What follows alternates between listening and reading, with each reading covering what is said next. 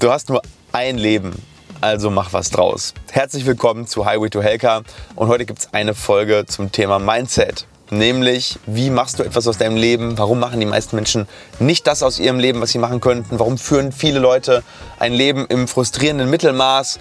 Und ähm, ja, und vielleicht gibt es heute auch mal den einen oder anderen Tipp, was du vielleicht beachten könntest, tun könntest, um aus dieser Falle der Mittelmäßigkeit rauszukommen. Oder wie der Titel auch schon sagt, warum das Leben zu wertvoll ist, um ein gewöhnliches Leben zu führen.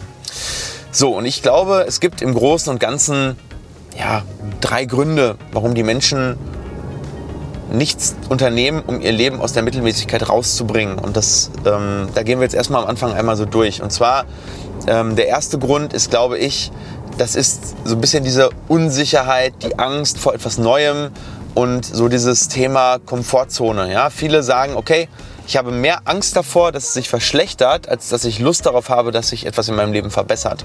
Und das ist auf jeden Fall ein Trugschluss. Ähm, wer so denkt, der verpasst eben so ziemlich jede Gelegenheit, wenn man von Angst getrieben ist, wenn man ähm, getrieben ist von der Sorge, dass man vielleicht etwas verlieren könnte, was man schon hat. Also auch diese, diese, ja, dieses Festhalten an dem, was man schon hat, ist häufig der Feind dessen, ähm, was man braucht, um ähm, Erneuerung ins Leben zu kriegen, um, um, Fortschritt ins Leben zu bekommen, um auch einmal alte Sachen abzuschneiden, um was Neues ähm, zu wagen. Ja, man sagt das ja auch zu wagen. Ich sehe das gar nicht so, dass man etwas Neues wagt. Etwas Neues ist intrinsischer Bestandteil äh, des Lebens und ich glaube aber, dass viele Leute das anders sehen und sagen, Hauptsache der Status quo bleibt erhalten, Hauptsache jeder meiner Tage läuft irgendwie gleich ab, weil es könnte ja noch viel schlimmer sein. Aber der zweite Grund ist die Angst vor der Meinung von anderen Menschen. Ja, also nicht nur, dass sich irgendwie etwas äh, ändert, was Auswirkungen auf vielleicht persönliches Befinden hat, auf Gesundheit, auf äh, irgendwas anderes, sondern vor allem, was sagen andere Menschen über mich? Ja, immer dieser, dieser Drang, anderen Menschen gefallen zu müssen und anderen Menschen eben ja, sozusagen die Erwartungen zu erfüllen. Und das ist auf jeden Fall ein sehr, sehr äh, sicherer Weg in die Mittelmäßigkeit, weil die meisten Menschen erwarten, dass du mittelmäßig bist. Und wenn du deren Erwartungen entsprichst, wird das Leben auch mittelmäßig sein.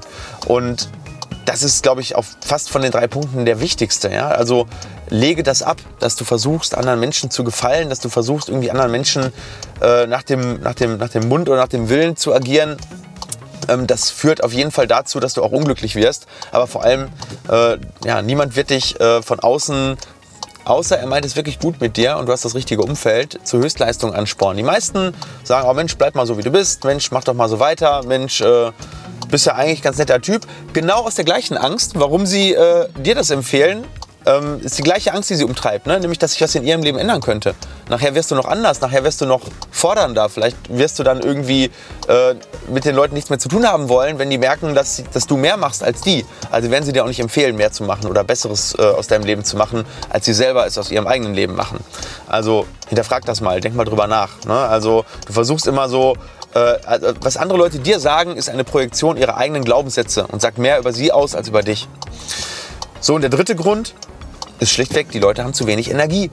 Die Leute, manchmal würden sie gerne was verändern, aber dann sagen sie, ach ja, es passt jetzt gerade nicht und ich habe jetzt schon so viel zu tun und morgen ist besser und übermorgen ist besser, nächstes Jahr machen wir das. Deswegen gibt es ja auch diese Silvestervorsätze, wo immer die Leute sagen, ja, im nächsten Jahr, da ändere ich was. Und einmal im Jahr gibt es dann so eine Art Alibi-Vorsatztag und dann wird sich etwas vorgenommen und dann ist wieder Montag.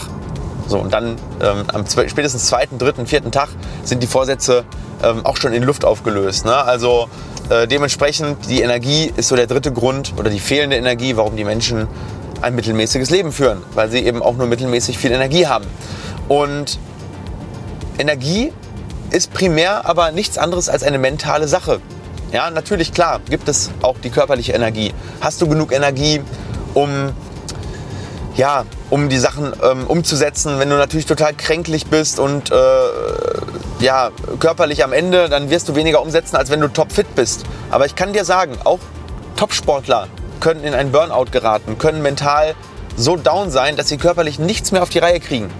Und genau das Gleiche gilt andersrum für jemanden, der eigentlich vielleicht körperlich nicht so fit ist. Wenn der das richtige Warum hat, wenn der weiß, warum der morgens aufsteht, dann hat er viel mehr Energie, als wenn jemand anderes mit gleichen körperlichen Voraussetzungen morgens aufsteht und sagt, oh, ich muss wieder zur Arbeit. Ja, du kennst das vielleicht. Es gibt zum Beispiel, ähm, du hast Geburtstag oder du hast vielleicht ein ganz wichtiges Event oder du heiratest. Muss sich da jemand irgendwie morgens motivieren, aus dem Bett auszustehen? Ich glaube nicht. Also, wenn ich weiß, ich habe heute ein total geiles Event, auf das ich mich freue, dann, dann brauche ich mir keinen Wecker stellen. Dann bin ich meistens schon eine halbe Stunde eher wach und stehe schon vorher auf und äh, tu und mach und äh, freue mich auf den Tag. Und genau das, wenn du das schaffst, dass du das an sehr vielen Tagen hast, du wirst es nicht an jedem Tag haben, du wirst es vielleicht in 80 Prozent der Fälle haben, dann hast du deutlich mehr Energie, dann kommst du viel mehr ins Tun, dann ähm, wird dein Leben sich vom Durchschnitt wegbewegen. Aber dafür brauchst du eben eine Sache und das ist Begeisterung. Du brauchst Begeisterung in deinem Leben. Begeisterung ist der Antriebsstoff, ist, ist wie, wie das Benzin für deine Energie. Ja, wenn du etwas mit Begeisterung machst, wenn du dich für etwas begeisterst, dann begeisterst du nicht nur dich selber, dann begeisterst du auch andere, dann nimmst du andere mit, dann folgen dir andere, dann helfen dir andere, weil sie merken, du strahlst etwas aus und die merken, okay, wenn ich das mit dem mache, das, das wird funktionieren, weil der ist davon total überzeugt, der ist da total selbstbewusst und ähm, der bringt das total gut rüber und irgendwie habe ich jetzt schon Bock, da äh, Teil des Ganzen zu werden oder dem zumindest zu helfen. Und ähm, ja, das ist eben der Schlüssel dazu. Und wenn Begeisterung eben der Schlüssel dazu ist, also die Fähigkeit, andere und sich selber zu begeistern, dann solltest du doch an dieser Fähigkeit auf jeden Fall arbeiten. Ne? Weil was passiert, wenn du es nicht tust? wenn du dich nicht für Dinge begeistern kannst, wenn du nicht andere für deine Sache begeistern kannst, dann führst du ein Leben, was am Ende dazu führt, dass du dieses Leben bereust. Wenn du Menschen fragst, die am Ende ihres Lebens stehen, was würdest du anders machen oder was bereust du, dann sind es immer die Sachen, die sie nicht gemacht haben. Da gibt es ein ganz spannendes Buch, ich glaube, ich habe das auch schon mal erwähnt hier irgendwo ähm, auf dem Kanal ich weiß gar nicht mehr, wie das, ich weiß nicht, wie das Buch heißt. Auf jeden Fall ähm, haben die alte Menschen interviewt am Ende ihres Lebens. Was bereust du am meisten? Und es waren dann immer die Dinge, die sie nicht getan hatten und nicht die Dinge, die sie getan hatten. Und ja, um Dinge zu tun, brauchst du ein Macher-Mindset. Und deswegen gibt es beim nächsten Mal, in der nächsten Woche, oder je nachdem, wann du das hier guckst, blenden wir es dir oben im i ein, eine Folge das Macher-Mindset. Warum es geil ist, ein Macher zu sein und wie du die Sachen umgesetzt bekommst ähm, ist eigentlich mehr oder weniger die Follow-up-Folge zu dieser Folge, weil um ein außergewöhnliches Leben zu führen, brauchst du ein Macher-Mindset. Und wie das funktioniert, darüber sprechen wir nächste Woche. Und jetzt freue ich mich auf deine Kommentare. Wie siehst du das Ganze? Siehst du es auch so, dass Begeisterung der Schlüssel ist zu einem außergewöhnlichen und glücklichen Leben? Schreib mir das unten mal rein und dann lass uns diskutieren. Ich sehe euch in der nächsten Woche oder gleich direkt hier oben in der nächsten Folge. Ganz liebe Grüße, euer Doc Helga.